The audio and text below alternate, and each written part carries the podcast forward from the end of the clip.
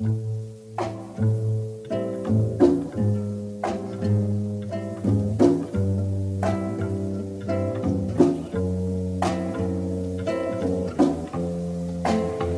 mon mari, je ne serais rien. Mes chansons, c'est lui qui les écrit. Et si je connais un peu mon métier, c'est encore à lui que je le dois.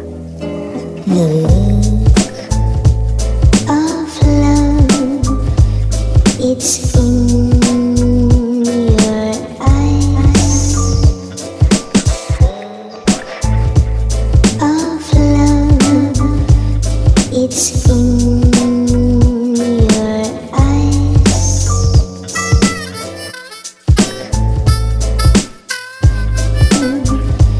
It's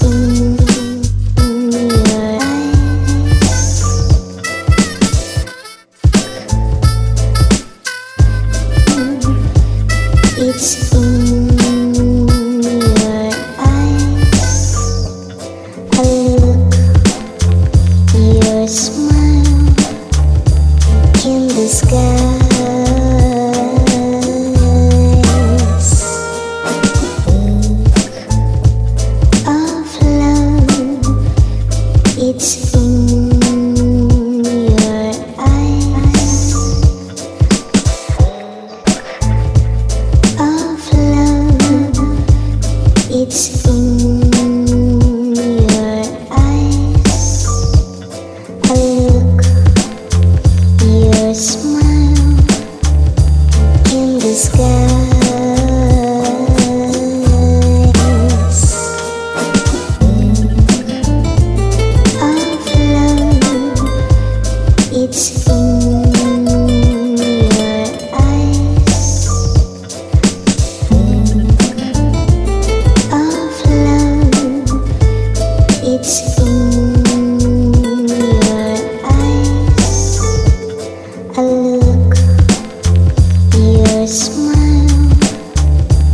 in the sky.